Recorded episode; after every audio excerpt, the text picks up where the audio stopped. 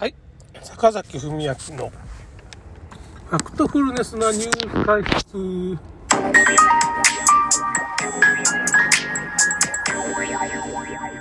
まあ今日はちょっと小説の話で、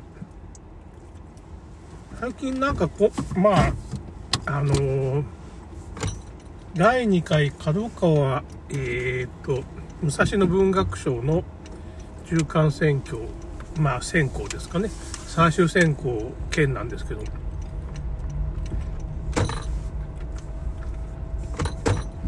に残ったり、なんかね、角川のゲームスクールと角川の、まあ、ゲーム原案コンテスト2022っていうので、まあ、まあ作品出してたら、大東亜戦記っていう、まあ、ちょっと日本をどうやってこれから立ち直っていくかっていう話なんですけどね、そういう。ちょっと現代ファンタジーって、ファンタジーもちょっと入ってるような小説なんですけど。が、まあ中間選挙を突破っていうかね、左方向です。1900いくら、まあ、2000人ぐらいから126人にちょっとまあ選ばれまして126人もいるからね。その中間選挙って。だけどこの中間選挙ですかね。残るだけでも大変っていうかまあなかなかしんどいっていうかなかなか残れない今までだったね。それ最近ちょっと残り出したんでコンテスト。どうやったらコンテストの、まあ、入賞できるかっていうかね、その出版できるか、小説をね。というような話をちょっといろいろ作戦を練るって話で今日はそういう話をしたいと思いますけど。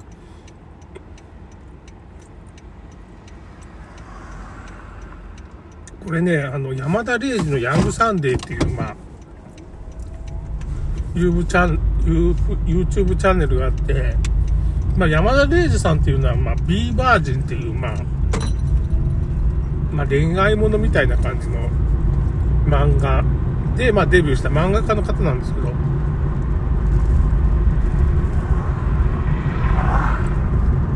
まあ、この人がいろいろね、アニメとかそういうもののこう背景っていうか、物語の構造っていうのをすごい分析分析するのがすごい人なんですよ。で、北川翔さんっていう人と、まあ、一緒にその、ガラスの仮面の第1話、完璧な第1話みたいなのをね、分析してて、第1話から第3話ぐらいに、こう、面白い、この作品こういう面白さがあるんだっていうのを出して、そこで読者をまあ引きつけることができたら、まあ、とりあえずこの小,、まあ、小説っていうかこの作品はそう、なんていうかね、成功みたいなのがあるんですよ。そういう、まあ、大体そういう感じなんですよね。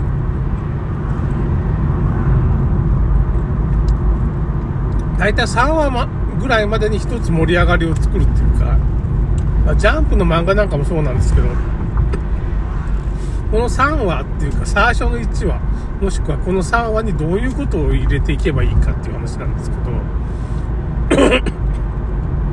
大体、まあこれ、韓流時代劇とか、下流っていうか中国のね、時代劇でもそうなんですけど、大体両親とか、主人公の両親とか、その主人公自身の、まあ、出生の秘密みたいなのを、まあ、最初にちらっと入れるっていうか、第1話に何を入れなきゃいけないかっていうかね、大体まあ、韓流、下流時代劇ではそこら辺にが、まあ、この作品っていうのの、まあ、その、肝になってくる。後半の盛り上がりを作るものになってくるんですけどね。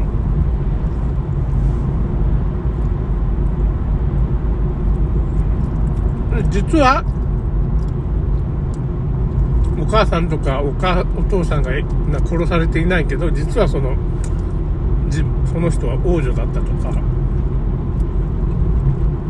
実は王子だったっていう話がね結構多いんですよ、まあ、これ紀州竜夷譚っていうまあそのすごい古い昔話とかそういう風な伝説なんかのまあそのよくあるパターンなんですけどそれをやっぱりその大河ドラマなんかにはそう入れるんですけど まあガラスの仮面なんかはどういう風になってるかって言ったらまあ北島麻也っていうまあ一見平凡な少女がすごい演劇の才能セリフなんかをもう全部覚えてしまうっていうかね演技のその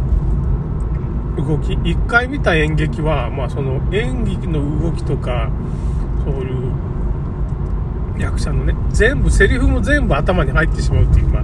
天才っていうか、ね、北島麻也っていうまあ平凡な少女は天才だっていう。その天才が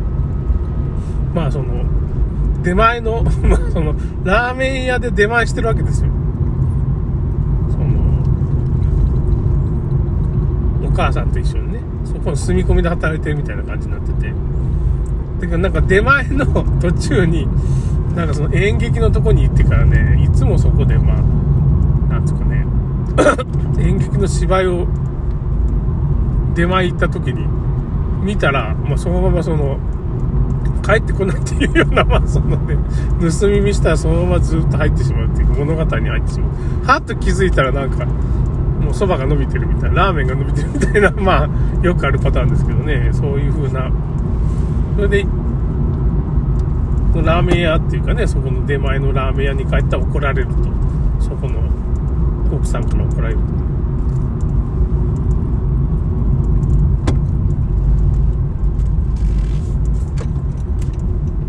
で、ある時、まあそこの奥さんの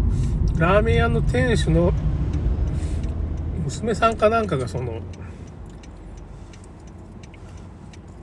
芝居のチケットを持ってて、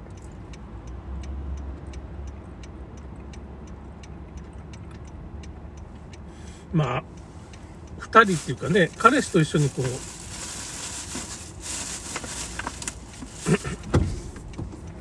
そういう芝居を見に行くみたいなチケット持ってたんだけど、それをまあ、ラーメンをなんか100杯ぐらい、なんか年末かな年末の年越しそばか。ラーメンじゃなくて年越しそばだと思うんですけど、もう100件ちゃんとこう、なんていうかね、私の代わりに100件全部こう、配達したら、このチケットあげるみたいなこと言うわけですよ。意地悪ね。そんなことできるわけねえわって思って言うんだけど、その北島麻也っていう主人公、いじめるみたいな感じ。だけど、本当に配っちゃうわけよ。すごい情熱があるから。本当にその演劇のが見たかったっていうかね、狂気のような情熱があるわけです。演劇に対してね。そう、なんか知らないけど。